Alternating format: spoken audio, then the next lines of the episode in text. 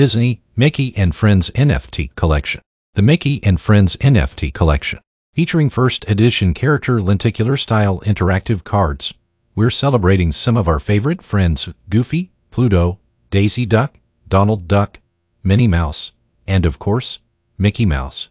The faces of these cards, which were designed and hand-painted by Disney artists Morgane Keesling and Naty Kosloff, feature backgrounds dreamed up specially to fit this grand occasion. Each room is personalized to match every character, and lenticular technology allows you to get a closer look at the character or the card by viewing it from a new angle. Discover custom music for each character within the space, and flip the card over to see a special autograph.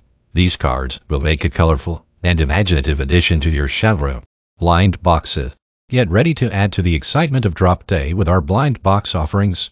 This drop is available for purchase as a blind box, meaning you won't know which amazing rarity you have acquired until after your successful purchase. From there, you can continue to expand your collection with additional blind boxes or interact with other users in the market to complete your set. Mickey Mouse drop date 29 January 2022 at 8 a.m. PT. List price 40.0.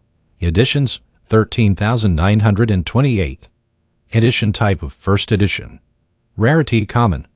License of Disney. Brand Mickey and Friends NFT collection. Series Mickey and Friends Series 1. Available globally. Minnie Mouse drop date 29 January 2022 at 8 a.m. PT. List price 40.0.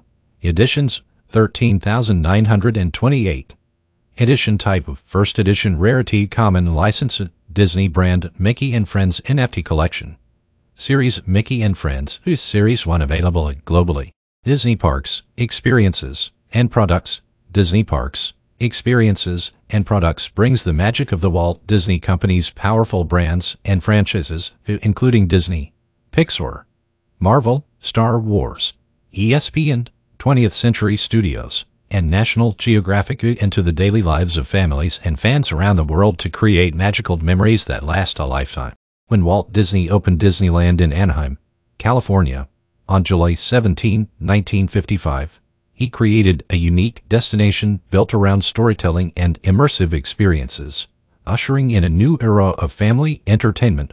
More than 60 years later, Disney has grown into one of the world's leading providers of family travel and leisure experiences with iconic businesses including six resort destinations with 12 theme parks and 53 resorts in the United States, Europe, and Asia.